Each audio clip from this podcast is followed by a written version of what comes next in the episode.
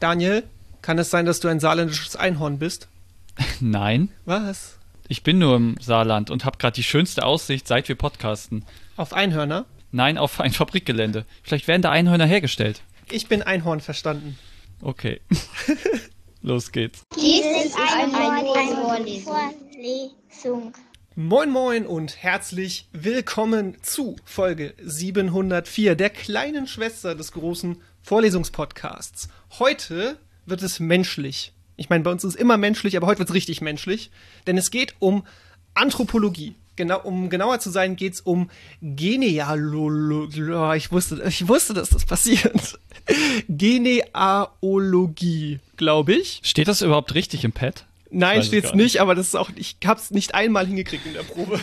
Gut, egal. Ähm, wir reden heute auch mit einer richtigen Wissenschaftlerin. Es wird richtig, richtig spannend, kann ich euch sagen, denn sie ist nicht nur großartig in dem, was sie tut, sondern sie ist auch großartig in dem, wo sie es tut. Wir kommen gleich dazu. Ähm, aber was machen wir überhaupt? Wir reden, wenn es an der Uni gerade keine Vorlesungen gibt. Das ist wahlweise so wegen Ferien oder auch wegen einer kleinen Pandemie, die uns alle in Atem hält. Dann reden wir hier über Hausarbeiten oder Bachelorarbeiten oder Masterarbeiten oder sogar komplette Papers, die die Wissenschaft voranbringen werden. Wir lesen diese also, schnappen uns die Originalautoren davon und versuchen mit denen ins Gespräch zu kommen, um rauszufinden, wie man in der Anthropologie wirklich arbeitet. Welche Methoden man da nutzt, wie man da forscht, all das und noch viel mehr. Ja, und wir, das sind ich, der gute Julian, der euch jetzt hier schon seit einer Stunde das Ohr abkaut, und mein Partner. Daniel, Partner? sind wir liiert? ich finde das schön. Nicht? Sind wir nicht okay. liiert? Oh. Nee. Oh. Jetzt bin ich aber. Ich war auf deiner Hochzeit, da, also ja. da wurden wir nie, wir beide nicht verheiratet. Ach so, da habe ich nicht aufgepasst. Ich dachte, das zählt. Ich dachte, alle, die da waren, sind jetzt einfach auch meine Partner. Genau so läuft das, richtig. okay, gut. So, wir beide sind aber ähm, Experten für gar nichts, möchten über unseren Tellerrand schauen, haben uns kennengelernt beim Studium in der Uni Mainz und seitdem gedacht, lass doch mal gucken, was andere Studiengänge so treiben. Genau. Und diesmal haben wir uns äh, die liebe Tina eingeladen, ähm, weil wir natürlich wieder. Hallo. hallo. Hallo. Alle sagen jetzt mal Hallo. Aber wir können das auch auf Estnisch ähm, machen. Das wäre dann Tere, Tere. Tere, Tere. Tere, Tere. Das klingt ja süß. Gute Einführung. Warum denn Estnisch, Tina? Ähm, weil ich in Estland lebe. Also ich arbeite, ähm, ich schreibe meine Doktorarbeit an der Universität in Tartu. Und ja, ich lebe jetzt seit 2018 hier und beschäftige mich mit, nicht mit Estern, ich beschäftige mich tatsächlich mit Italienern. Sprichst du richtig Estnisch? ähm, ich habe einen A1 Punkt 1 Kurs belegt. Da habe ich kennengelernt, oh. wie man ähm, sich miteinander unterhält, wie man sich begrüßt und ja, man spricht sehr viel übers Essen. sehr gut. Ähm, du hast gerade gesagt, du schreibst deine Doktorarbeit äh, in Estland, aber du studierst ja auch nebenbei noch, oder? Das ist so Art so was Kombiniertes. Was studierst du denn überhaupt? Ähm, ich bin in dem Kurs für Genetik und Technologie, Technologie ah, Entschuldigung, Gene and Technology. Und ja, der Kurs ist komplett in Englisch, in Englisch und der kann aber auch in Estnisch belegt werden, wenn, du, wenn man möchte. Mhm. Und nebenbei an der Universität äh, belege ich auch Kurse an, in Statistik oder zum Beispiel lerne ich jetzt gerade Italienisch. Weil ich Schön. Ah. auch ja. Und das ist dann ähm, nicht 50-50, sondern das ist mehr 24 ähm, Credits von der Universität und die andere Zeit ist man dann auf Arbeit an dem Institut wo man angestellt ist und seine Doktorarbeit schreibt. Also ist das praktisch so, das ist sogar noch schlimmer als so ein normaler Doktorand, der eigentlich arbeitet, ja. sozusagen fürs Institut und seine Doktorarbeit schreibt. Nein, du bist auch noch zusätzlich dazu noch Studierende. Ja, genau. Und wow. Ja, und jedes Jahr im Sommer muss man dann tatsächlich auch zu einem Gespräch gehen mit ähm, den anderen mit seinen Betreuern und einem Komitee ja. und dann spricht man darüber, was man erreicht hat und was man dem nächsten Jahr erreichen möchte. Wow. Schnelle Frage zwischendurch, die ich sonst natürlich bei sowas nicht stelle, aber jetzt interessiert es mich gerade sehr, wie, finanziert, wie finanzierst du dich denn? Ähm, ich bekomme tatsächlich ähm, das Geld aus verschiedenen ähm, Stipendien. Mhm. Und zwar ist die Universität ein Teil des ähm, Staates von Estland und somit kommt das Geld vom Staat. Und ein Okay. Teil wird auch vom Institut getragen, weil das Institut hat ja ähm, Forschungsmittel erhalten für mein Okay, PhD. super. Ja, das äh, beruhigt mich tatsächlich ein bisschen, dass du da jetzt nicht einfach komplett aus eigener Tasche alles vorlegen musst oder so. Na, da wäre ich gar nicht hierher gegangen, glaube ja. Okay, ja, cool, ey, super interessant. Ähm, auch ein komplett neues Konzept, was wir so noch nicht hatten hier. Ja. Ah, doch, das gibt es. Ja? Wie? Ja, an ähm, Max Planck Forschungsinstitut Ach so, hat dieses ähm, ja. zweigeteiltes Studieren. Ja, Aber wir hatten das noch nicht in unserem kleinen Podcast. Ach so. Genau, das gibt's bestimmt irgendwo da draußen, ja, aber bei, bei uns in unserem kleinen Podcast war das noch nicht äh, zu Gast, diese Idee, dieses Format. ähm, genau, jetzt wollte ich noch zu unserer letzten Frage kommen bei der Begrüßung des Gastes. Warum hältst du dich denn für einen Experten? Ich halte mich für einen Experten in meinem Gebiet, weil ich mich schon seit ähm, längerem mich mit Populationsgenetik auseinandersetze und auch mit Anthropologie und ich schon immer Interesse hatte in Geschichte und welcher Zusammenhang zwischen äh, dem Bewe der Bewegung des Menschen ist und wie das sich in dem Einfluss halt auch gezeigt hat in, Geschicht in der Geschichte und in der Evolution und Biologie. So, das war, das war die Souveränität, mit der äh, eine PhD-Studentin diese Frage beantwortet. Weil die Ja. meisten, die wir hier zu Gast haben, sind dann immer so, ah ja, ja, ich habe jetzt schon ein bisschen Wissen darüber und so. Und du so, bam, läuft. Sehr gut, hat mir sehr gut gefallen. Ich kann das natürlich, ja. Vielen Ja, Dank. nee, ist ja auch genau richtig so. Also gehört absolut dazu. Ähm, mal gucken, wie souverän du unsere nächste Frage, die, die wird bohrend beantworten kannst. Und zwar die nicht forschungsrelevante Einleitungsfrage. Die kommt heute von mir und sie lautet, du darfst, hast kurz Bedenkzeit, keine Sorge. Was glaubt ihr, waren eure Ahnen, ihr dürft euch einen Ahnen eurer Wahl aussuchen, von vor 120 Jahren von Beruf? Okay. Ich habe extra vor 120 Jahren, das ist ungefähr 1901. Also ich habe mich jetzt hart verrechnet und blamiert. Okay. Ja, ich habe jetzt extra was genommen, wo die Kriege noch ein bisschen weg sind. Kein Kriegskram, bitte. Ja, ja. Ähm, Mhm. ja, aber äh, sucht euch, sucht euch einen Ahnen, ob existent oder nicht, und sagt mir, was, was haben die wohl von Beruf gemacht? Also ich glaube, mein Vater hat da mal ein bisschen nachgeforscht, dass unser Familienname von Butcher kommt, also sozusagen vom Metzger. Und Ich glaube, das war einfach so ein, das war so ein Dorfmetzger. Ah. Bist du ja Flexitarier. Meinst du, der ist richtig sauer auf dich, dein Metzger Ahne? Ah, ich glaube, unsere Familie hat schon lange nichts mehr mit Metzgern zu tun, von daher. der wäre auf, auf meine Oma, mein Opa, mein Vater, meine Mutter auch sauer. Von daher, egal. Siehst du, ich habe extra die Frage genommen, weil ich dachte, unsere Nachnamen haben beide so nichts mit irgendwelchen Berufen zu tun. Aber die Verbindung habe ich, die ist natürlich auch, die habe ich noch nicht gezogen bei dir. Aber das ist auch nur, keine Ahnung, das ist jetzt äh, sehr schlechtes irgendwie Stammbaumwissen oder so. Alles gut, Keine alles Ahnung, ob gut. das stimmt. Ja. Tina, wie sieht's bei dir aus? Ähm, vor 120 Jahren ist meine Ja. Familie tatsächlich von äh, Russland nach ähm, Polen und dann nach Deutschland gewandert. Oh, wow. Ja, ich habe ähm, polnische und russische Vorfahren und halt auch deutsche Vorfahren in meinem genetischen Gut. Und vor 120 Jahren, damals sind wir, quasi meine Vorfahren, hierher gekommen. Okay, krass. Aber ist Auswandern denn schon Job? Ist das, zählt das als Job? Ja, wahrscheinlich, gell? Ähm, das war kein Job. Also sie sind ausgewandert, weil, also mein Name, also Saupe, ist ja ein von slawischer He- Ursprung, aber der von meiner Mutter, der ist ähm, russischen Ursprunges und sie, der ist die Geschichte, dass wir angeblich ähm, königlich gewesen wären oder sowas und wir haben den Titel verloren und sind dann halt nach Deutschland ausgewandert. Das ist die Story. Aber das tatsächlich wahr ist, weiß ich nicht. Okay, sehr gut. Ja, hätte man erwarten können, dass die Anthropologin da was weiß über die eigene Familie. Ja, ja, klar. Sehr gut. Ja, tatsächlich habe ich auch einen, ähm, ich möchte jetzt keine Werbung machen, einen 23andMe gemacht. Aha. Damals in 2018 und der hat mir auch tatsächlich bewiesen, dass ich damals, äh, dass ich zu 50% Deutsch bin und zu 50% ähm, polnisch-russischen, also osteuropäischen Ah, cool. Ursprungs. Okay, okay, okay, okay. 50-50 sogar, okay. Ja, weil mein Papa ist ja rein ähm, deutschen Ursprungs und meine Mutter ist ja Ja. halt gemischt europäisch, osteuropäischen Ursprungs. Mhm. So, dann sage ich euch auch noch, was ich glaube, was, mein, äh, was meine Wahlahnen vor 120 Jahren gemacht haben. Und zwar glaube ich, dass meine Wahlahnen vor 120 Jahren, die äh, sollten auch irgendwo im ja, damaligen irgendwas Tschechien, heute Ostdeutschland wahrscheinlich, äh, gelebt haben. Und ich glaube, die haben Elektroleitungen verlegt. Oh. Weißt du, das ist so die äh, frühe Industrialisierungszeit. genau. Schock. Ja, ja.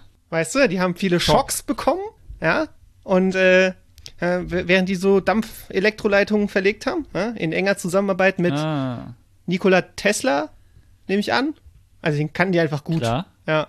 Die haben auch dem, dem sein Auto gefahren, ein sogenanntes Tesla-Auto. Wahrscheinlich auch so sehr, eine sehr dramatische Geschichte, dass sie eigentlich die Idee hatten, aber da kam Nikolai Tesla um die Ecke und hat ihnen das dann geraubt und niemand weiß heute mehr, dass eigentlich deine Mutter oder deine Eltern das erfunden haben, so ungefähr. Oder damals deine Vorfahren. Ich, ich, ich, sag nicht ja, ich sag aber auch nicht nein. So ist es wahrscheinlich. Also kann ich Okay, weder gut. bestätigen noch dementieren, diese Aussagen, die ich jetzt hier mal in die Welt gesetzt habe. So sieht's So aus. gewesen sein. Elektroleitungen. Viele Elektroschocks.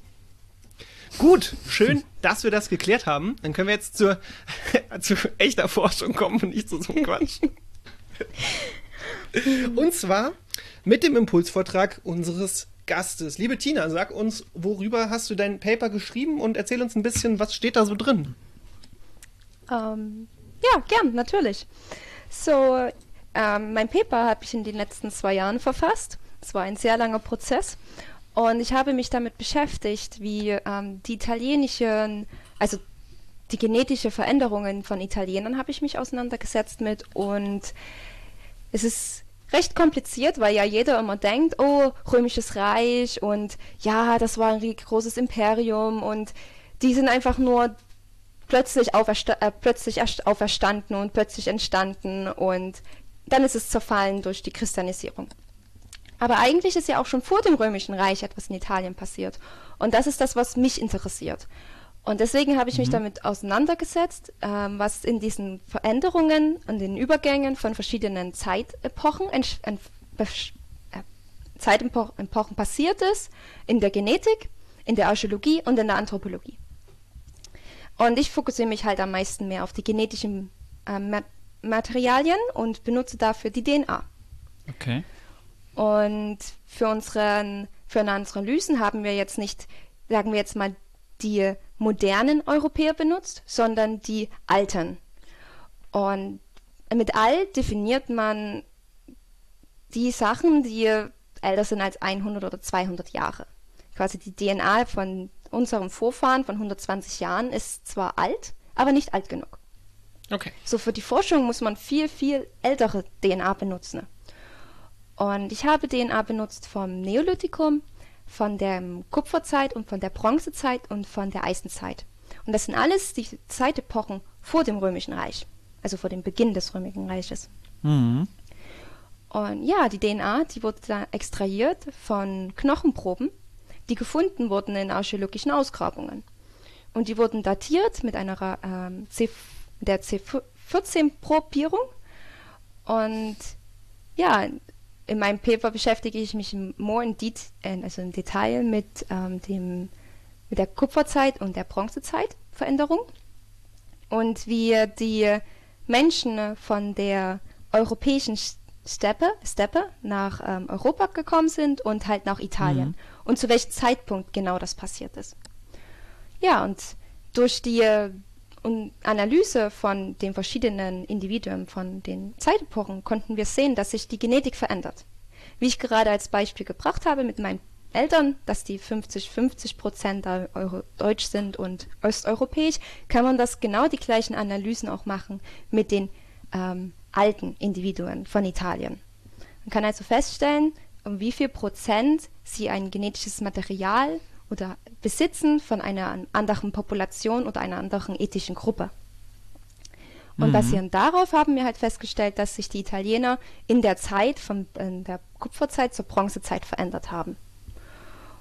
Und wir haben auch nebenbei, also im gleichen Sinne, festgestellt, dass auch eine Art ähm, Veränderung in der ähm, in der Burial-Praxis, also quasi in der, wie die begraben wurden, hat sich auch Ja, verändert. Zum Beispiel am Anfang war es halt mehr Massengrab in der Höhle und dann zu, in der Bronzezeit wurde es zu diesen Einzelgräbern, wo halt dann Menschen ähm, begraben wurden mit ihren ähm, Besitztümern. Und daran konnte man das halt, wurde das archäologisch festgestellt und an, dann halt auch von uns genetisch bestätigt. Ich habe nur gerade äh, eine Frage. Wenn du jetzt Bronzezeit sagst, vor wie vielen tausenden Jahren war denn das? Ähm, dann gebe ich dir eine Gegenfrage. Oh. Wie alt denkst du ist Ötzi? Also, wenn er jetzt noch leben würde? Na, ich meine jetzt Ötzi, den Eis, die Eismumie aus Italien. Ähm, Ach, wie, wie alt die Mumie ist? Ja, 10.000 Jahre? Na, okay. Weniger? Äh, 5000 Jahre?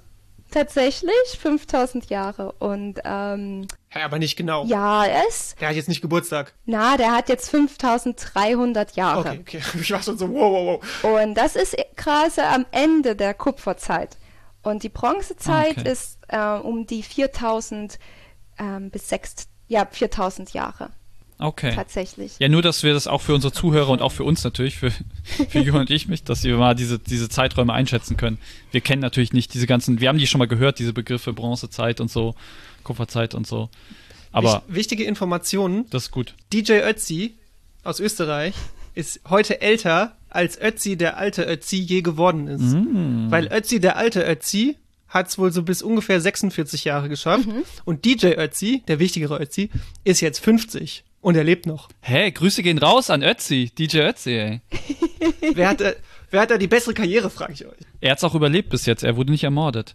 Ich habe ja, ich habe mal immer Doku gesehen, dass Ötzi ermordet wurde, oder? Ja, tatsächlich. Ähm, Ötzi hat, äh, wurde durch einen Pfeilschuss in seiner Schulter ähm, nicht ermordet, also er ist daran gestorben. Er ist, ist noch weitergelaufen, aber er ist wahrscheinlich ähm, an den Schmerzen am Ende doch verblutet in den Bergen. Und es war ja auch recht kalt, wo er gefunden, also auf den 3000 Meter Höhe war es halt auch recht kalt. Ja. Er ja. Also, aber nochmal zur Klarstellung, Ötzi hat dann im Bronzezeitalter gelebt, richtig? Nein, in der, äh, in der er hat in der Kupferzeit gelebt, aber er war am Ah, Ende der okay. Kupferzeit. Also quasi, er hatte schon ähm, Kupfermaterialien mit sich getragen. Und er zeigte aber schon einen, eine genetische Veränderung. Und viele haben, sind davon ausgegangen, dass das eigentlich ähm, in Bezug ist zur Bronzezeit, also mit diesem ähm, Euro, mit den Menschen, also der ethischen Gruppe, die von der Euralischen ähm, Steppe kommt. Und das ist aber nicht so. Und das habe ich halt quasi durch meine ähm, Forschung auch nochmal bestätigt. Cool. Abgefahren. Genau, wir hatten ja auch tatsächlich Proben auch aus der näheren Umgebung von Ötzi, also auch aus Norditalien und in der Nähe von, ähm, von Venedig und Verona. Ja, und deswegen ist es halt recht interessant zu sehen, wie sich das halt verändert hat dort. Und jetzt nochmal kurz zur Klarstellung, wenn du Eurasische Steppe sagst, also welches Gebiet ist das da so? Nördlich der Alpen irgendwo? Nee, tatsächlich Eurasisch also das ist dieses Gebiet, also Steppe, das ist die Wüste zwischen dem Schwarzen Meer und dem Kaspischen Meer in Russland. Ich glaub, Ah, okay. Also ist das, ich glaube, es ist Russland, ja. ähm, da die Gegend ist das. Und wenn ich normalerweise, wenn ich von denen spreche, dann spreche ich auch im gleichen Sinne von ähm, den Farmern aus dem fruchtbaren Halbmond, was dann in äh, Levant und Anatolien und halt auch in Türkei ist, das Gebiet. Ah, okay. Und da sind die Leute halt irgendwie rübergewandert nach Italien. Vor den Genau. Römern. Genau, in, vers- ja, in verschiedenen ähm, Epochen und in verschiedenen Jahrtausenden und dadurch kann man halt, und dadurch, dass man das datieren kann, wie alt ein Individuum ist, kann man auch datieren die Veränderungen zu diesem Zeitpunkt, wie die in der Genetik stattgefunden haben. Und wie kommen Okay. diese, diese Materialien, du hast ja schon gesagt, Archäologen finden das und w- die schicken das dann durch die Welt oder, oder also wieso, wieso ist es zu euch nach Estland gekommen, ist meine Frage. Ähm, ich habe verschiedene Betreuer und einer meiner Betreuer ist tatsächlich aus Italien. Aha. Und er hat ähm, mir, der hatte meine Masterarbeit gelesen, die sich tatsächlich auch um Italiener handelte und hat mich gefragt, ob ich daran interessiert wäre, DNA zu extrahieren von den ähm, Proben aus Italien. Und ein Jahr später wurden mir dann nochmal welche aus ähm, Zentralitalien zugespielt. Ja, und dadurch habe ich dann mein Paper geschrieben um die Zeitepoche und über Italiener. Cool, also dein, dein Doktorvater kam quasi auf dich zu. Ja, der, der hatte ganz am Anfang die Idee, der hatte immer schon die Proben ähm, verfügbar und hatte aber halt irgendwie nie die Zeit oder den Forscher gehabt. Und als ich mich damals auf meine Doktorarbeit beworben hatte, das war ja ein, ein also eher gesagt, es war eine Ausschreibung von der Universität in Tartu. Und es handelt sich darum gehandelt, dass es halt auch die Laborarbeit ist und die statistischen Analysen. Und ich dachte mir nur so, oh, das klingt doch gut, darauf bewerbe ich mich und dann mal schauen, ob sie mich nehmen oder nicht. Und ich hatte dann mein Gespräch mit denen und die meinten, ja klar, komm her. Wir haben ja tatsächlich auch was für dich. Und ja, am Ende waren das halt die Proben aus Italien. Ja, cool. Okay. Gut. Ähm, willst du jetzt mal anfangen mit, der- mit der Arbeit? Ja, also ich- nur mal. Ich, ich wollte nur mal für die, für die Zuhörer klarstellen, dass wir, wir haben von dir ja sozusagen dein, dieses wissenschaftliche Fachpaper bekommen und noch zwei ähm, PowerPoint-Präsentationen, wo es auch um das Thema geht, wo man nochmal so ein bisschen Bildmaterial hat und Grafiken und so. Deswegen werden wir jetzt mal immer abwechselnd wahrscheinlich über beides reden. Genau. Nur, dass das ein bisschen klar ist für die Zuschauer, äh, Zuhörer. Okay. Zuschauen wäre wär toll, ja. Auf zur ersten Frage. Also ich glaube, es ist ziemlich schon klar geworden, dass du natürlich auf Englisch arbeitest. Ich glaube, das ist auch bei dem Thema sehr, sehr äh, verständlich. Ist ja irgendwie, betrifft ja internationale Grenzen, die teilweise gar nicht mehr so sind wie damals, als zu der Zeit, über die du forschst quasi. Ähm, ne? Also ich denke, das ist mittlerweile jedem klar geworden. Dein Paper, so wie wir es bekommen haben, die Mail, die du uns geschickt hast, beziehungsweise das Paper, war mitten im Peer Review. Habe ich es richtig verstanden? Ja, tatsächlich. Und ähm, gerade eben, also gestern habe ich dann auch die, die Final, also die eigentliche Version, die Endversion zum Journal zurückgeschickt und jetzt warte ich darauf, dass sie das akzeptieren. Und dann wäre das tatsächlich ähm, offiziell und es würde dann in vier bis sechs Wochen online sein.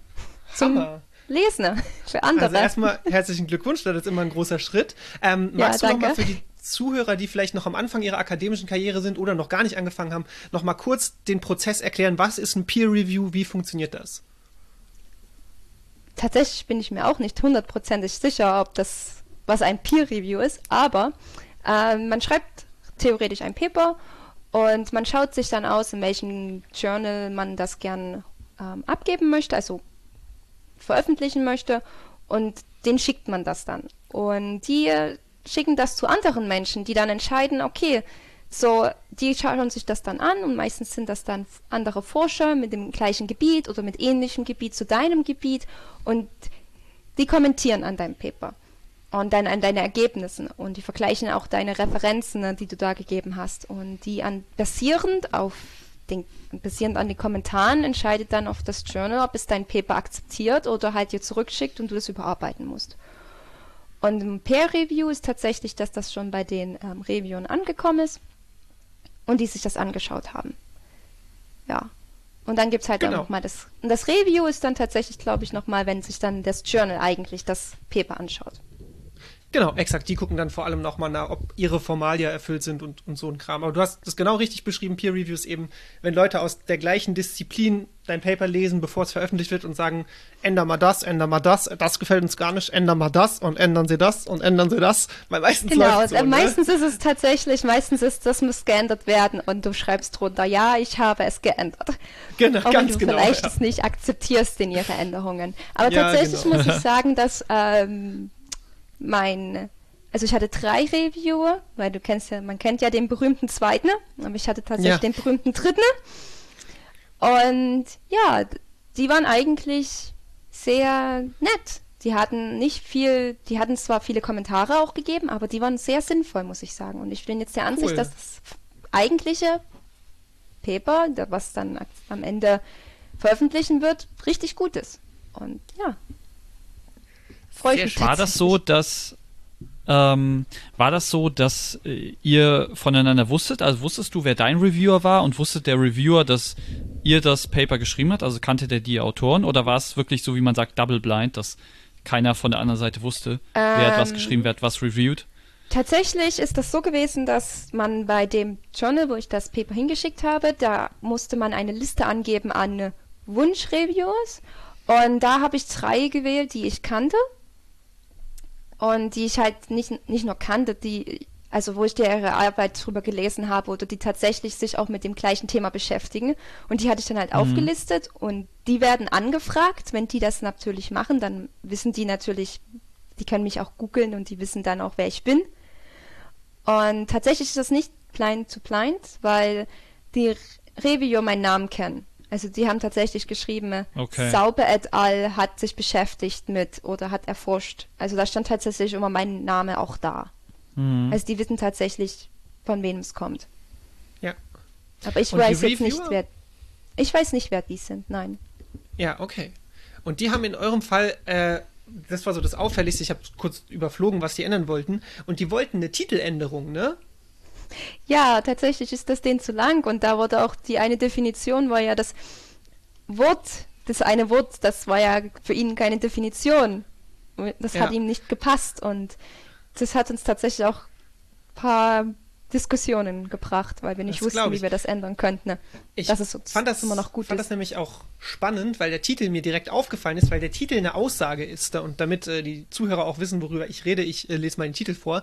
Ancient Genomes reveal structural shifts after the arrival of steppe-related ancestry in the Italian Peninsula. Und ich finde das total interessant, weil das eine Aussage ist. Ne, es Mhm. ist schon ein Ergebnis quasi. Tatsächlich. Und wir haben den Titel jetzt auch geändert gehabt. Der ist jetzt kürzer und jetzt ist er eigentlich. hm. Der Ja, neue ist- ist das- Titel Wie ist er denn jetzt? Ähm, ancient genomes relieve structural shifts after the arrival of steppe-related ancestry in the Italian Peninsula.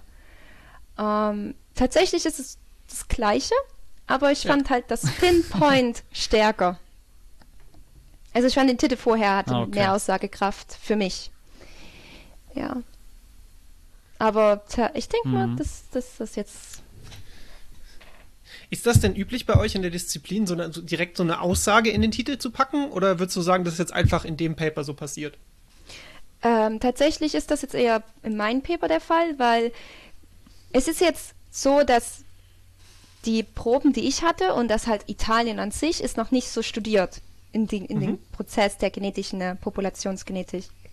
Aber ähm, an Europa an sich ist komplett schon studiert. Also so jedes einzelne Land wurde schon studiert. Wir wissen genau, was in den einzelnen Ländern von dem Mesolithikum zu heute passiert ist. Was waren die genetischen Veränderungen? Wann sind, wann sind, haben die stattgefunden? Und es war jetzt halt so, dass Italien noch komplett leer war in dem Sinne. Und das decken wir jetzt ab. Und natürlich gab es auch tatsächlich ein anderes Paper, was rausgekommen ist. Das beschäftigt sich aber mehr um halt Rom und die verschiedenen Zeitepochen um Rom, was auch recht interessant ist. Okay. Und dann noch meine letzte Ja. organisatorische Paperfrage. Eine Million Autoren sind die habe ich Besten. mir aufgeschrieben. Ja, Das haben wir super auch viele Leute geschrieben. Super viele. ja, das ist auch interessant. Ähm, äh, tatsächlich, die äh, jeweiligen ersten Autoren und die letzten Autoren sind die Autoren, die äh, an sich die Arbeit ja also gemacht haben, sagen wir jetzt einfach mal so, oder halt in wichtige Menschen sind. Sprechen wir das jetzt so aus. Und die, die dazwischen waren, die zum Beispiel, äh, manche von denen ähm, haben im Labor gearbeitet, die haben mit mir zusammen im Labor die Analysen gemacht. Andere, die haben uns ähm, andere, auch andere Ergebnisse, statistische Analysen durchgeführt und viele haben uns auch zum Beispiel ähm, die Proben zur Verfügung gestellt. Und ich finde, dass es sehr wichtig ist, dass du aussagen musst, dass jemand dir etwas gegeben hat. Ich meine, du bekommst es ja nicht umsonst und es ist wichtig, dass du die auch ähm, repräsentierst, weil sie haben ja auch ihre Arbeit getan vorher Ja, auf jeden Fall. und haben dir noch was zur Verfügung gestellt. Und deswegen habe ich so viele Autoren und viele der Autoren ähm, haben auch ihre Meinung geäußert oder ihre Kommentare gegeben und sie waren auch sinnvoll. Also ich hatte jetzt kein Problem mit so vielen Autoren und das ist gang und gäbe in der ADNA, dass du Okay. viele Aut- Co-Autoren hast. Wir grüßen an dieser Stelle natürlich alle Co-Autoren. Ich werde jetzt nicht alle aufzählen, es sind tatsächlich 25, ich habe gerade nochmal nachgezählt. Aber Christiana Scheib, falls du uns zuhörst, extra Grüße gehen raus. Erste und letzte Autorin. Tatsächlich meine ähm, Betreuerin aus Amerika. Ah, sie versteht mich sicher. Ähm, Scheib ist ein deutscher Name. Ah, okay. Spricht sie Deutsch? Äh, nein, aber ihre Vorfahren sind deutsch. Okay, dann muss sie trotzdem den Podcast hören, habe ich jetzt beschlossen. Absolut wichtig, ja. ähm, ich wollte jetzt mal auf die, äh, auf eine deiner Präsentationen zu sprechen kommen, Ja. mit der Überschrift A Genetic Overview of Movements and Transitions in the Italian Peninsula. Ähm, und auf Seite 2 hast du da zwei Grafiken. Ich möchte jetzt mal die rechte ansprechen und ich beschreibe sie jetzt mal für unsere Zuhörer. Ähm, das sind ganz viele kleine Torten auf der äh, italienischen Halbinsel. Ähm, Im Süden ist, sind so äh, Vanilletorten, dann in der, in der Mitte Schokolade und Blaubeeren so äh, in Mittelitalien. Und in Norditalien sehe ich da so äh, Waldmeister-Torten. Und das ist, also Waldmeister finde ich eklig, aber äh, mal beiseite. Ähm, und dann sehe ich nochmal Pfirsichtorten. Ich gehe mir Stück, So. kurz ein Stück Kuchen holen, während ihr das hier besprecht. Ja, ich habe auch unglaublich viel Hunger bekommen, ja. Ähm, genau, jetzt ist meine Frage, oder äh, ich, ich wollte erstmal zwei Sachen dazu sagen. Ähm, also ich habe eine Frage, was bedeutet das? Weil ich verstehe es nicht und daran schießt sich eigentlich die Frage an, weil da, das, da frage ich mich auch immer, wie macht man eigentlich Präsentationen? Ähm, weil die Präsentation, so wie sie jetzt ist, ist jetzt so gemacht, da braucht man immer noch mal deinen Kommentar sozusagen dazu. Ich stelle mich dich gerade vor, wie du dann vor der sozusagen im Seminarraum stehst und das dann noch erklärst, was das bedeutet und so weiter. Aber ich frage mich immer, sollte sowas nicht sozusagen so eine so eine Folie auch selbsterklärend sein? Also muss da nicht irgendwie zumindest ein, paar Informationen drauf, dass man sich das erschließen kann?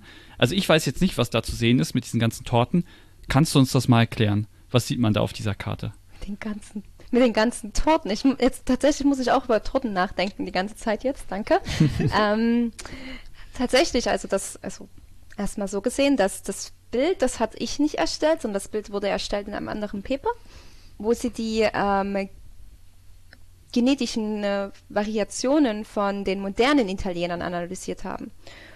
Ah. Und da haben die quasi einen Datensatz benutzt von äh, den, ähm, ich glaube, es waren 250 oder 300 Individuen, die sie am Ende benutzen konnten und die kamen aus verschiedenen Gebieten von Italien.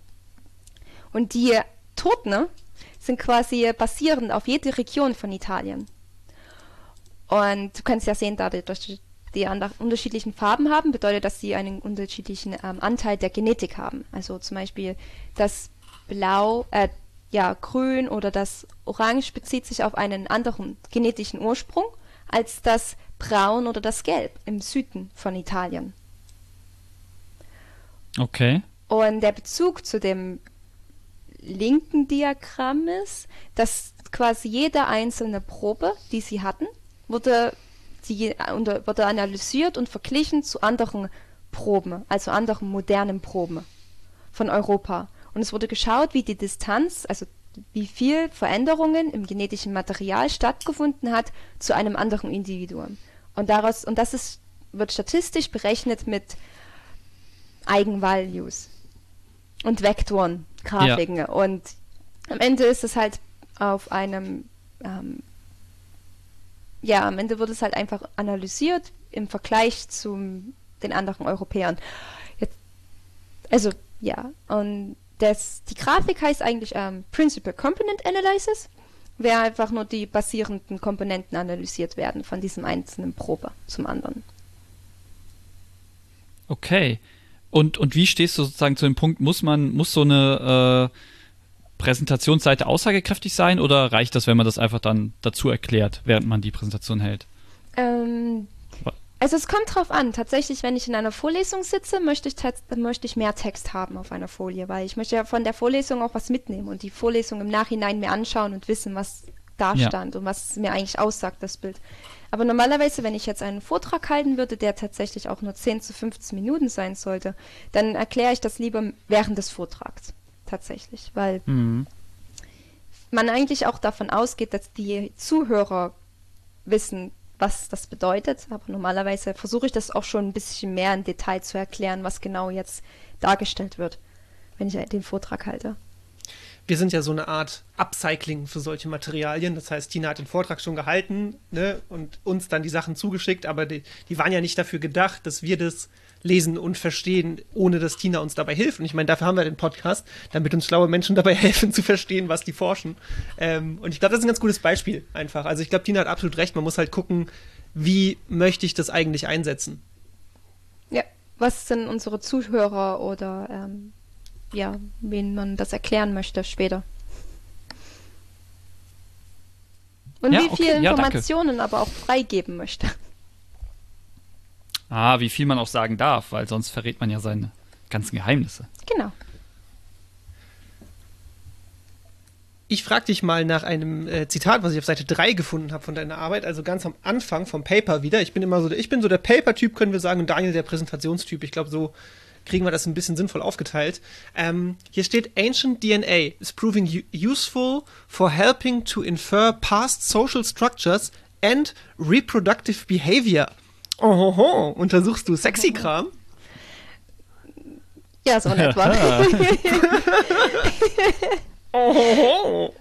da muss ich sogar mal drüber lachen. Ähm, ja. Tatsächlich, also man muss ja erstmal sagen, was alte DNA natürlich ist oder das halt definieren. Und es geht halt, ja, was ist, ja, was ist denn deine Frage jetzt genau dazu? Also Wir wissen tatsächlich, doch alle, wie neue DNA entsteht, oder? Ja, das wissen wir doch alle. Ja, Mit also- dem Bienchen und dem Blümchen. wenn ich meine Genau. Frage nochmal noch mal, noch mal vielleicht pointierter formulieren darf, Sex, Fragezeichen. Ja, nein. ja und nein. ähm, tatsächlich. Also du, wei- normalerweise ist es so. Du hast die archäologische Ausgrabung und du hast ein Skelett vor dir liegen. Stell dir jetzt einfach mal mein Otto vor. Mhm, mhm. Was normalerweise ja mein Skelett ist. In meiner Wohnung. Und der ist eine Ausgrabung. Und du, weißt, du siehst die Ausgrabung, du gräbst das 5000 Jahre später aus. Du kannst an den Knochen eine Geschlechtsbestimmung durchführen. Ja. Und tatsächlich ist das so, dass manchmal du kannst nicht, weißt du das Geschlecht nicht. Und da musst du halt die genetisch, das genetische Geschlecht bestimmen. Und da in Okay. dem Moment beschäftige ich mich tatsächlich mit Sex. Weil Okay. du beschäftigst, weil in dem Moment ich schaue, okay, ähm, das ist männlich, das ist weiblich und im Massengrab habe ich mehr Mann als Frau. Zum Okay. Beispiel. Was bedeuten kann, dass in der Population ja mehr Männer als Frauen gelebt haben. Oder es gibt zum Beispiel auch ähm, Studien, wo gezeigt wurde, dass die Frauen von woanders kommen und in die Gruppe gebracht wurden. Und da wird daran wird auch analysiert, ob die Sex, das, also die Darstellung des Sex oder wie halt ja, ja. Okay. Und bei dem Satz, den du vorgelesen hast, da geht es halt eher darum, ähm, dass die alte DNA benutzt wird, um über die soziale Struktur zu sprechen. Also wie ich das gerade meinte mit der Mann und Frau Ja. in, dem, in der Grabung. Und halt ähm, dem ja, reproductive behavior. Also in welchem Sinne, wie viel, wenn jetzt zum Beispiel ähm, du findest einen, du kannst auch einen Stammbaum finden in einer Ausgrabung. Du kannst tatsächlich herausfinden, ob jemand miteinander verwandt ist mit bestimmten Analysen. Und ähm, dadurch, dass du das, dass das möglich gemacht werden kann, kannst du auch feststellen, ob diese in dieser Gruppe tatsächlich mehr Kinder geboren wurden, die halt Boy, kind, also Jungs sind als Mädchen. Ja. Ja. Okay, cool. Und, ja. Und das habt ihr gemacht, indem ihr, und das steht auf Seite 4, also auf der Folgeseite quasi, ähm, 51 unterschiedliche Skelettelemente, Skeletal Ele- Elements steht hier, untersucht habt. 37 Zähne, 10 Petrus Bones, ich weiß gar nicht, was Petrus Bones auf Deutsch sind, ähm, und dann noch Powder from Petrus Bones 4. Also Ja, ja. hauptsächlich Zähne und Petrus Bones. Gibt es Genau. einen Grund, warum es das ist? Erhalten die sich besser als andere Skelettstrukturen oder wie ist das? Ja, ja. Die, ähm, also, der Petrusbone erstmal ist der, wenn du jetzt mit, also zum Beispiel deinen ähm, Finger nehmen würdest und hinter deinem Ohr gehen würdest, ja.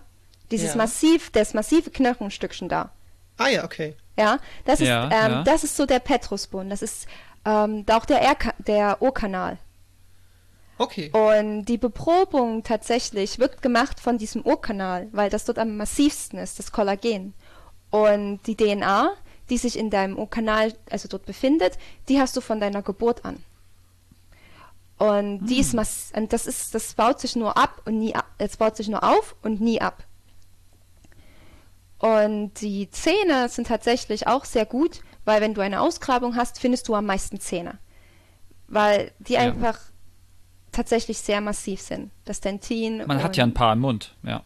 ja, paar, ja, tatsächlich. Ähm, und da das, das wird halt immer beprobt. Aber es gibt tatsächlich auch welche, die proben jetzt ähm, Rippen und Taulus. Das ist das ähm, unten am Fußknochen. Und viele benutzen auch ähm, Langarm, also das sind quasi dann deine Arm- und der Beinknochen. Mhm. Und es gibt auch viele, es gibt diese Theorie ähm, des kleinen ähm, Finger, des kleinen Fingers. Der wurde damals ähm, benutzt für den Disunova-Menschen in Asien. Ich weiß nicht, was das ist. Ähm, Ja, das musst du erklären. ähm, der, tatsächlich. Der kleine Finger. Der kleine Finger. Äh, das ist so eine kleine Geschichte, wie die erste DNA extrahiert wurde und auch sequenziert wurde in äh, Leipzig am Max Planck für Anthropologie. Und sie hatten damals einen kleinen Knochenfinger. Also wirklich ganz klein. Und sie haben DNA davon extrahiert. Und haben festgestellt, dass dieser Knochen gehört nicht zu einem Homo sapiens, sondern zu einer anderen ähm, Spezies. Ah. Ja, und es ist der Disunova-Mensch und der wurde analysiert zusammen mit dem Neandertaler. Ah, cool. Genau. Okay. Ähm, jetzt, mal, jetzt mal eine Frage, ich weiß gar nicht, ob du das weißt, aber diese ganzen Techniken ähm, mit DNA-Sequenzierung und dass man das auf äh, total alten Knochen noch findet und äh, oder zu- in Knochen findet, ähm, ist das eine Sache, die werden ja heute sozusagen, wenn man jetzt einen Krimi guckt, wird das ja auch da ständig benutzt in der Kriminalistik. Aber ist das so eine Sache, die bei euch sozusagen erfunden wurde oder die ihr entwickelt habt und die dann jetzt die Kriminalistik heute nutzt oder war es andersrum, dass die das irgendwie da entdeckt haben, wie das funktioniert mit diesem DNA-Extrahieren und ihr das jetzt nutzt für eure Analysen? Weißt du das? Ja, es ist tatsächlich, dass wir es nutzen. Also die haben es entdeckt und wir nutzen es. Und Ah, ja, es, ich dachte, es wäre andersrum. nee, es gab auch schon erste Versuche, DNA zu extrahieren ähm, von Mumien in den 80ern. Und das hat, das, hat nicht so gut funktioniert. Das war ähm, kontaminiert mit einem modernen, mit moderner DNA. Und dann wurde das halt jetzt nochmal um die 2000er probiert, nachdem der, das erste vollständige Genom des Menschen halt veröffentlicht wurde. Und dann hat es halt auch funktioniert und Okay. dadurch die Sequenzierung und die verbesserten Methoden ist es halt jetzt nun möglich, die DNA zu extrahieren von Knochen. Und tatsächlich nicht nur von Knochen, Okay. auch von ähm, Muskeln und auch von Hautzellen und Ihr findet Muskeln? ja, äh, na, also Ötzi ist ja eine Mumie. Ah, stimmt. Ja, okay, bei Mumien, stimmt. Bei so Eismumien. Ja, okay. Ja, aber auch bei viele probieren auch ähm, DNA zu extrahieren von von Muskeln von Mumien in tatsächlich in, in Euro äh, Ägypten. Ne? Und ja, es gibt auch andere Mumien in Peru, von denen DNA extrahiert wird. Ja, aber guck doch mal, diese ganzen, diese ganzen ähm, Muskelmenschen, die da in, ins Fitnessstudio gehen, Ötzi hat seine Muskeln nach 5300 Jahren, keinerlei Training hat er sie immer noch nicht verloren, ey. Man kann sie immer noch sehen und nachweisen. Alles so anstellen. Jetzt in ihrem Kino. Muskelmumie.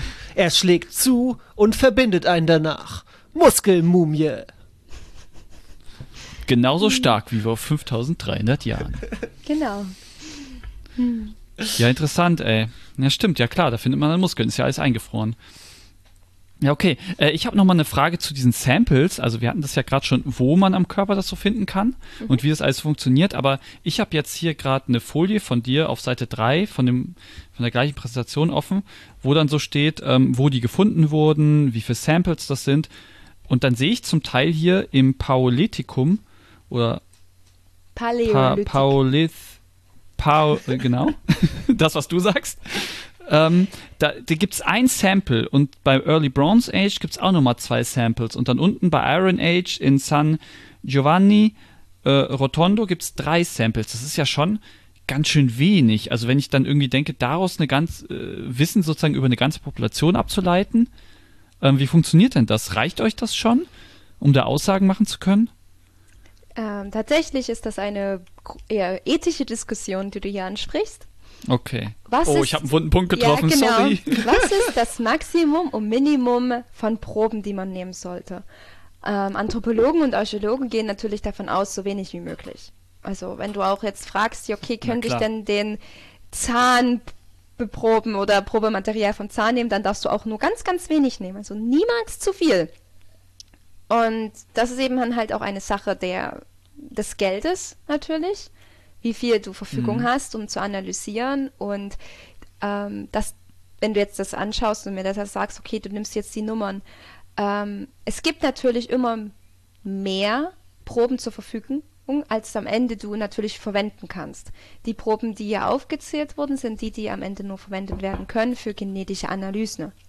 Aber natürlich Ah, okay. extrahierst du DNA von viel mehr Proben. Weil, wenn du jetzt bedenkst, in meinem Paper sage ich ja am Anfang, dass wir 51 Proben hatten, also 51 Materialien, verschiedene. Ja, und am Ende Ja. benutze ich nur 22 Proben für meine Analyse, was weniger als 50 Prozent sind. Und wenn du jetzt das in Bezug sehen würdest zu der anderen Analyse, also zu den anderen Studien mit dem Datensatz, ist es das Gleiche. Du kannst dir überdenken, dass im Hintergrund viel mehr ist, zur Verfügung war, als eigentlich am Ende benutzt werden kann. Und Ja. viele diskutieren das ethisch, ob das richtig ist oder was halt richtig ist und wie viel die Beprobung stattfinden sollte. Und ja, da gibt es kein Gesetz. Viele Länder geben ihre Proben einfach und hier, Mhm. hast du mal, mach mal. Aber auch viele andere Länder sind da sehr st- strikt und geben halt nicht ihre Proben aus.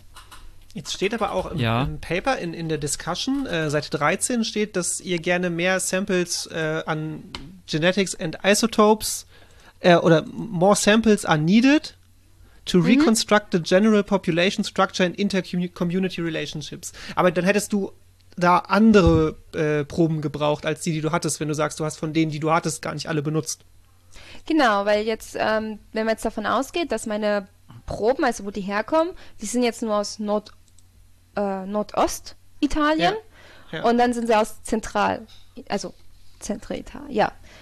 Und dann habe ich aber ja gar keine Proben aus Sizilien, Sardinien. Ich habe keine Proben aus den Gebi Randgebiet, so Schweiz und Frankreich. Und Mhm. ich habe auch keine Proben aus, ähm, aus dem High Heel, also aus dem berühmten Schuh. Am Ende des Schuhs. Mhm. Ja, ja, Und das ist, das fehlt ja. Und gleichzeitig haben wir uns sind nicht genügend Proben vorhanden von den verschiedenen ähm, Zeitepochen. Und das wäre halt von notwendig, um zu verstehen, was tatsächlich passiert ist und wann es passiert ist. Weil Ja. wenn jetzt so, ja. Und deswegen ist es wichtiger, dass wir halt mehr Proben zur Verfügung geben, damit wir verstehen können, was passiert ist und damit wir das auch verändern, also, ja genau, zu verstehen, was passiert ist in der Vergangenheit. Okay. Ähm, ich wollte noch mal kurz zu diesem anderen, zur anderen Präsentation springen, die einfach nur Labs-Seminar heißt, vom 20.05. Ähm, und da auf Seite äh, 11. Ähm, kennt ihr PowerPoint-Karaoke? ja. PowerPoint-Karaoke. Bitte was? Ja, also man, man, man, man, man kriegt einfach eine PowerPoint von jemand anderen, also Fachfremden, das wird meistens auch dann in der Wissenschaft gespielt, ähm, und man muss die dann halten und man weiß halt gar nichts darüber. Es ist ungefähr so wie unser Podcast. Ja. Ähm, und ich wollte das jetzt mal kurz mit dieser Folie machen. Ähm, wahrscheinlich können wir das Bild dann auch äh, vielleicht veröffentlichen, mal gucken. Äh, und dann können wir das mal unseren Zuhörern äh, zeigen auch. Aber ich wollte es jetzt mal hier versuchen, weil ich fand das ganz lustig. Ähm, also hört mir mal zu, so was ich da rauslese. Bitte. Ähm, also, also der Mensch hat eine äh, orale Infektion. Das ist schlimm. Ähm, daraufhin stürzt sich ein Zahn vom Kopf in ein Teströhrchen. Aua. Ähm, lieber für die Wissenschaft sterben, denkt er sich, als im Schädel von so einem Ancient, äh, ähm, Ancient äh, Human da zu sterben. Da könnt ihr recht haben. Also alles für die Wissenschaft, denkt Genau. sich der Zahn so und grinst dabei noch, stürzt sich so direkt in das äh, Reagenzgläschen. Und ähm, was dann passiert, ist aber, äh, das rote Wasser im Teströhrchen setzt ihm äh, ganz schön zu und er wird dann verdaut. Ach Gott. Ähm, und dann wird er sozusagen als äh, Digestiv äh, an die umstehenden Wissenschaftler verteilt und die trinken den dann. Die ähm, trinken den, okay. Und die Wissenschaft, Ja. ja, als Digestiv, so als, als, äh, Ja, als, als Vorspeise. Ähm, Nee, das ist ein Aperitif. Digestiv ist danach, das macht den Magen zu. ah, Digestiv ist danach. Du meinst stimmt. Aperitif. Äh, danach? Ja, ich, ich meine, äh, aber ich meine Digestiv schon, Ah, okay, aber ich ja. wusste, ich habe das gerade verwechselt mit, mit Aperitif, genau. Ähm, genau, eine Nachspeise sozusagen. Und dann so alle Wissenschaftler stehen so beisammen, trinken so diesen Digestiv aus diesem alten Zahn und dem roten Wasser und dann alle lachen und prosten sich zu. Und äh, so macht man Wissenschaft so. Ähm, Genau, das habe ich daraus gelesen. Wow. Ja, Aber tragische eigentlich ist es Geschichte. was ganz anderes. Ja, ich würde sagen, du Okay. hast das eins zu eins akkurat abgebildet und Tina muss überhaupt nichts irgendwie da klarstellen. Weil das war perfekt. Das, das war perfekt. Oder Tina? Ja, warum muss man das noch studieren? Also ja, ähm, ja. Du schüttelst einfach nur noch den Kopf. Was? Nee, ich, ich, ich bin überrascht, dass man das tatsächlich von dieser Folie ablesen kann. Ja, Und gleichzeitig ich. frage ich mich gerade, frage ich mich auch, ob die Folie jetzt für mich selbst noch Sinn macht, aber ja. tatsächlich wollte ich, ähm, bei der, auf der Folie wollte ich eigentlich tatsächlich erklären, ähm, dass ich die DNA extrahiert habe von einem Schädel. Und der Schädel Ja. wurde analysiert, dass er ähm, die also Zeichen hat von Lepra. Und dass man Mhm. das halt sieht an dem Knochen und die DNA wurde extrahiert von der Nähe von da, wo die Lepra halt an, sichtbar ist. Und da war Ja. auch ein Zahn infiziert. Und deswegen ist da ein Zahn. Und es wurde ein Zahn gegeben und eine und, und Puder von den Knochen.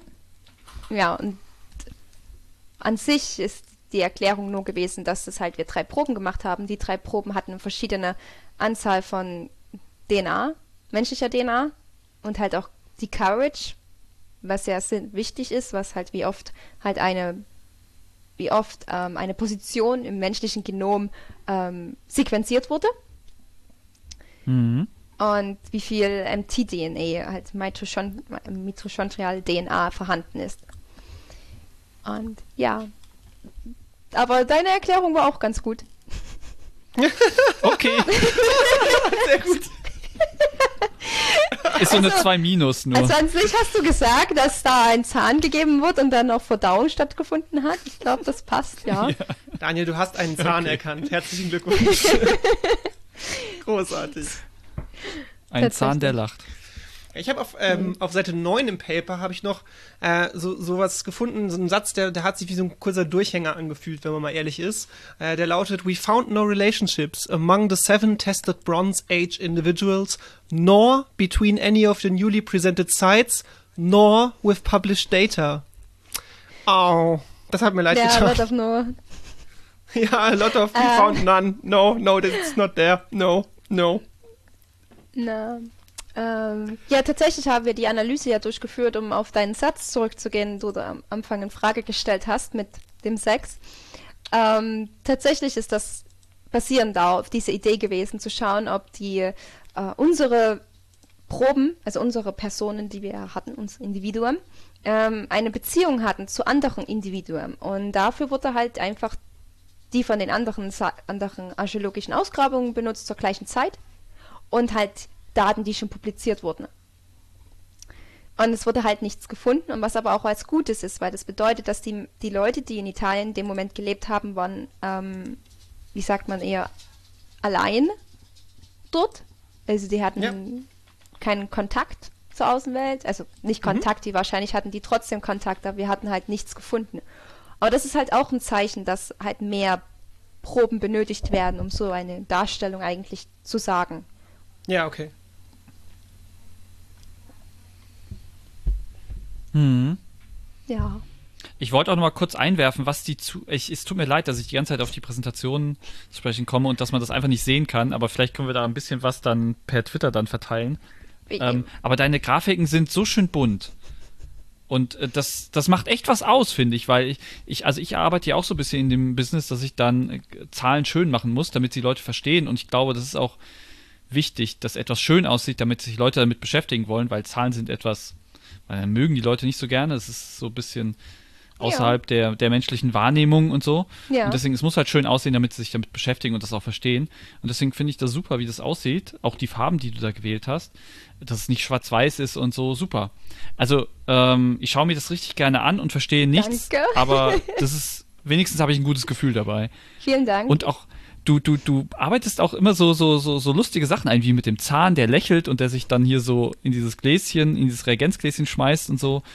Oder auch bei einer anderen Grafik ist dann plötzlich hier das ähm, aus Ice Age ähm, das Eichhörnchen da zu sehen. Scratch. Äh, Scratch, genau, im pa pa Paläolithikum. Oder das, was du vorhin gesagt hast, genau. Das finde ich ganz lustig, dass du das immer so ein bisschen ähm, halt nicht so trocken darstellst. Sondern schön bunt und mit so lustigen Bildern. Ja, ich meine, ähm, wie wir das ja schon gesagt haben, also du hattest das ja natürlich auch am Anfang schon erwähnt, dass natürlich ihr jetzt euch das anschaut und dass ihr euch nicht vom Fach seid.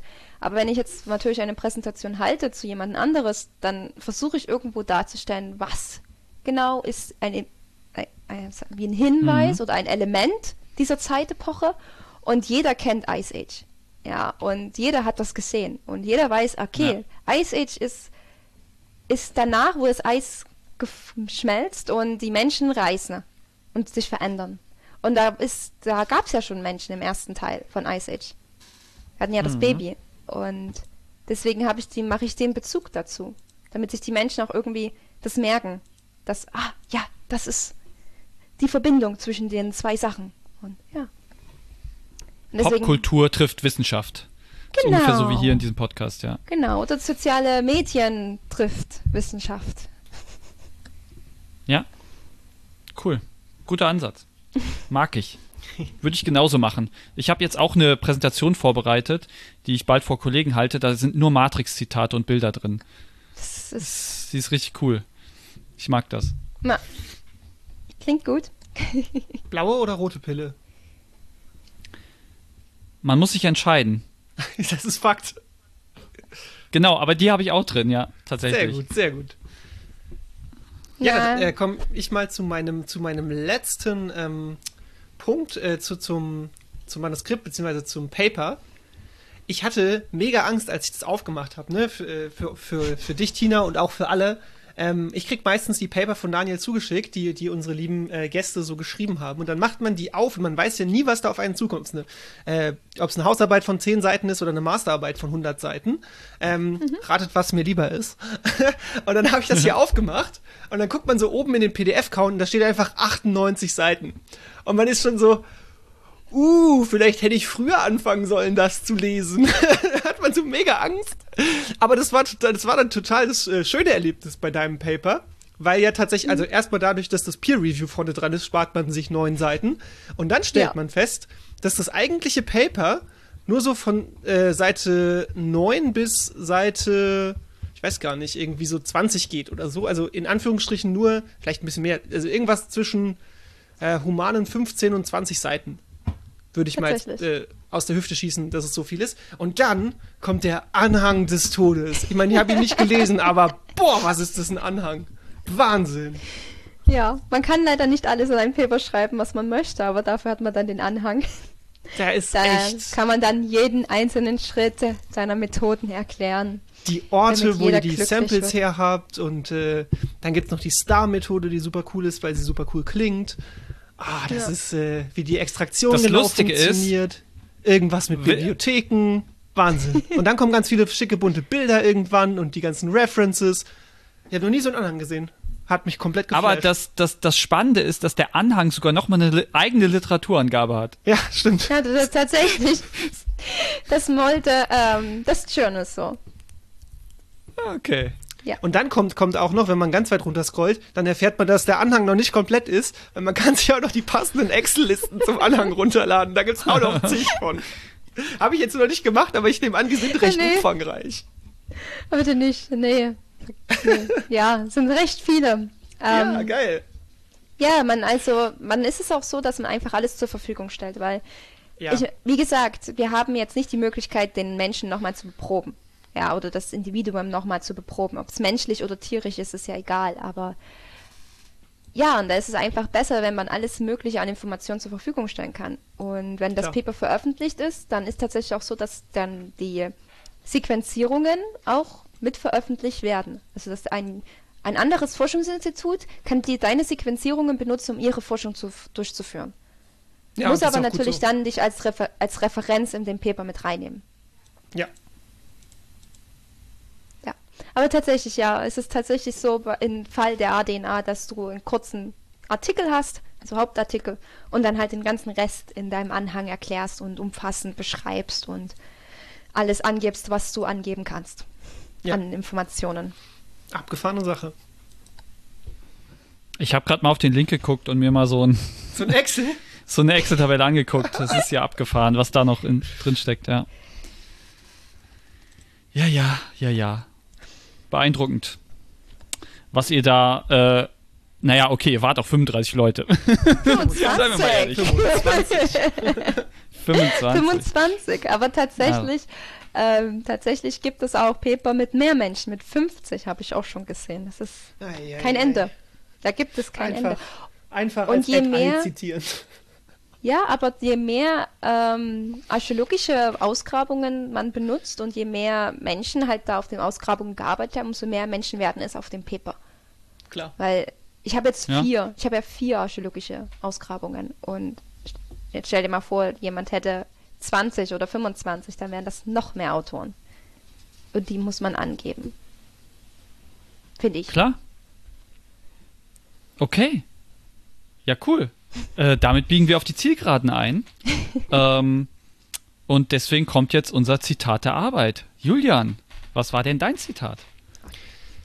Ich habe natürlich äh, im Paper weiter geforscht und habe ein Zitat gefunden, was mir, was mir sehr gut gefallen hat, ähm, bei dem ich auch das Gefühl habe, vielleicht ist es eine Anschlussmöglichkeit für einen unserer talentierten Hörer oder Hörerinnen, äh, die da sagen, ja, das ist vielleicht die Sache, die ich klären könnte in Zukunft. Das Zitat findet sich auf Seite 13 und äh, geht wie folgt.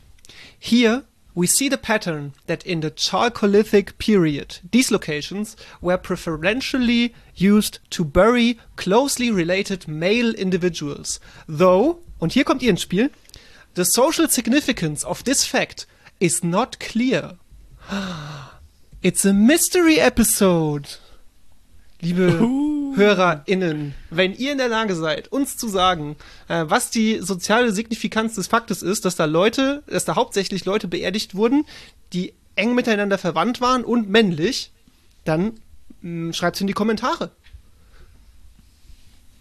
Bitte, auf diese Diskussion bin ich gespannt. Ich auch. Sehr. Ja, das ist hier. Ich will jetzt keinen Saarlandwitz machen mit eng verwandt und so, aber naja, okay. Ja, Vorsicht, die, Jetzt kriegen, hab ich ihn gemacht. die Leute um dich rum kriegen das direkt mit und, und schlagen auf dich ein.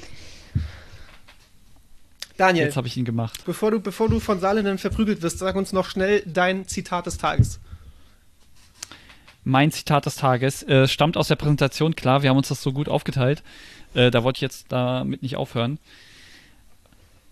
Und es stammt sogar von einem Bild. Ähm, und ich lese es jetzt vor. Quarantining with a unicorn is boring. Said no one ever. Das ist ein äh, Bild, du hast äh, irgendwie ein, ein äh, Unicorn-Fetisch. oder wie man da neudeutsch sagt, ein Kink. Ähm, Weil in all deinen Präsentio Präsentationen ist am Ende dann ein Einhorn. Ja, Das ist ein tatsächlich. Unicorn. Und tatsächlich. hinter ihrem WhatsApp-Namen auch. Tatsächlich. Ähm, da gibt es sogar eine da Story. Da gibt es sogar eine Geschichte dahinter, ja, eine Story. Ähm, ich hatte 2014 bis 2015 in Schottland studiert und während meines Bachelors und das Nationaltier von, den, von Schottland ist ein Einhorn. Oh, wirklich? Das ist Nein. ja geil. Das ist ja ausgedacht. Nein, tatsächlich, wenn du jetzt, ähm, wenn ihr euch das anschaut, das, ähm, das Wappen der ähm, Queen von Großbritannien, dann könnt ihr tatsächlich auch ein Einhorn dort sehen, was so hinzugefügt wurde zu dem Wappen, nachdem Schottland aufgenommen wurde in, in, Eng na, in also in England quasi, in United Kingdom. Wirklich? Ja, Ja, ich habe es gerade gegoogelt, das stimmt. Oh, wow. Links ist ein Löwe und rechts ist ein, ein Einhorn. Einhorn. Und als ich dort in Schottland war und festgestellt habe, dass das Land, also die Menschen sind ja sehr nett in Schottland und die, haben diese ganzen Legenden und ja, danach ist das halt immer so ein Ding gewesen, dass halt jetzt Einhorn zu mir mit, zu mir gehört einfach und ich mache immer den, einen Einhornwitz in jeder Präsentation. Wunderbar. Das habe ich gesehen. Ich finde Aber ich habe mich zusammengerissen. Ich finde, habe mich zusammengerissen. Es ist keins in meinem Paper. Das stimmt, ich habe keinen gefunden. Ähm, ja, wunderbar, kein- aber wieso hat denn Schottland nicht Nessie genommen, wenn die schon, also nix, ich will jetzt nicht behaupten, dass es keine Einhörner gäbe, aber wenn die schon Fabelwesen nehmen? Nessie? Ich, tat, ich glaube, Nessie, also die Legende um Nessie, um, den, um das ein, un, ein Ungeheuer im Loch Ness, ist jünger als das Einhorn. ah, okay, ja, Ja, ich glaube, das ist recht jünger. Das erste Foto wurde vielleicht erst in den 50ern, 40ern fotografiert. Ich weiß es gar nicht so genau. Ich möchte doch gar nicht Das war bestimmt so, bestimmt sagen. so, so, so, ein- so ein U-Boot-Lookout, 40er. Irgendwie so ein britischer Kampf-U-Boot-Test. Und äh, naja. Ja, es gibt viele Legenden. Tatsächlich sagen auch welche Menschen, dass das einfach nur ein Ast war, der aussah wie ein Ungeheuer. Gut, ich bin auch schon Ja. öfter Ästen begegnet, die aussahen wie Ungeheuer. Ich bin viel, viel im Wald mit der Hündin. Da weiß man nie. Oder sind es Ungeheuer, die sie als Äste tarnen? Egal. Wir haben es äh, geschafft. Wir kommen zur Verabschiedung, zum Endsegment. Daniel, du fängst jetzt wieder an, irgendwelche Störungen in deiner Verbindung zu haben und dann stehe ich hier wieder da wie ein Depp, wie beim letzten Mal. Diesmal nicht, ich bin da. Yay! Und deswegen sage ich auch den ersten Satz. Die Kommentare bitte in die Kommentare. Ist doch klar. Uns gibt es auf diversen Podcast-Plattformen. Das heißt, während ihr uns weiterempfehlt und jemand antwortet, aber ich höre gar keinen Apple Podcasts, ich habe gar keinen Spotify, könnt ihr immer noch sagen, kein Problem. Den Vorlesungspodcast gibt's auch auf Podigy, auch auf Google Podcasts und auch in deiner heimischen Podcast-App. Ähm, gebt uns fünf Sterne. Am besten bei Apple Podcast. Und schreibt uns da auch einen Kommentar unter unseren Podcast bei Apple. Ihr, ähm, ich habe schon gesagt, ihr könnt uns auch empfehlen und äh, der Daniel schlägt mir hier im Pad gerade vor, wem ihr uns empfehlen sollt. Empfehlt uns euren Eltern und dem freundlichen Ästen von nebenan. Was? Ja, oh Mann, Daniel. Jeder hat doch einen Ästen nebenan wohnen, oder? Echten Ästen? Na. einen echten Ästen. Oh Gott. Eine Alliteration. Das ist das Niveau. Ähm, unsere Twitter-Handles sind privat. Könnt ihr uns jederzeit schreiben, auch zu diesem Podcast oder zu anderen Themen. Meins wäre Bocher-Daniel auf Twitter und Instagram. Und ich bin Tankoff2909 auf beiden Plattformen. Tina, magst du auch dein äh, Twitter pluggen? Ähm, Tina unterstrich Saupe. Saupe schreibt sich S-A-U-P-E. E. Das heißt, geht mal alle der Tina hinterher und schaut euch coole Forschung und coole Eindrücke aus Estland an. Ja, könnt ihr gerne machen. Du postest tatsächlich, oder? Ähm, an mein Twitter, Ja. äh, ja, tatsächlich, ähm, meine Paper. Gut, gut. Und privat, und privat ist Instagram-Account, aber da weiß ich gerade den Namen nicht. Einfach, den kannst du dann einfach auf Twitter posten, dann finden die Leute den ja. Genau. Genau so läuft das. Ihr Fragen habt, wenn ihr wollt, dass wir mal ein Paper, eine Hausarbeit, eine Bachelorarbeit, eine Masterarbeit, ein was auch immer von euch lesen und uns hier im Podcast gemeinsam dem widmen, dann schreibt uns doch auf Twitter at Vorlesungspod oder an unsere große Schwester news at campus-mainz.net. Einfach eine E-Mail, schreibt, dass ihr uns kennenlernen wollt, dass ihr uns kontaktieren wollt und die leiten den Kontakt gerne weiter. Und wenn ihr schon gerade mal bei Campus Mainz seid, dann hört auch in den Campuscast rein. Das ist der Podcast, der kurz nach uns gestartet ist, aber immer noch gut ist. weitere wunderbare Podcasts, die nicht nur für eure Ohren gut sind, sondern auch äh, für das Soziale und für meins, findet ihr bei Guten Podcast. Denn unter anderem wird dieser Vorlesungspodcast von Guten Podcast produziert. Guten Podcast. It's a Guten Podcast. Sehr gute Podcast. Okay, damit sind wir durch. Letzte Worte. Tina, millionenfachen Dank an dich. Das war wieder super spannend und hat total viel Spaß gemacht. Also herzlichen Dank, dass du heute da warst. Ja, kein Problem. Hat mir auch sehr viel Spaß gemacht. Und danke für die Einladung. Vielen Dank, dass ihr beiden da wart. Ich auch? Okay. Wow. Du musst dir jetzt selber danken oder so. Warum dankst du mir sonst Danke. nicht? Ja, also auch ich danke mir, dass ich da war. Wenn auch zu spät. ja. Und wir sind raus. Auf Wiederschauen. Ciao.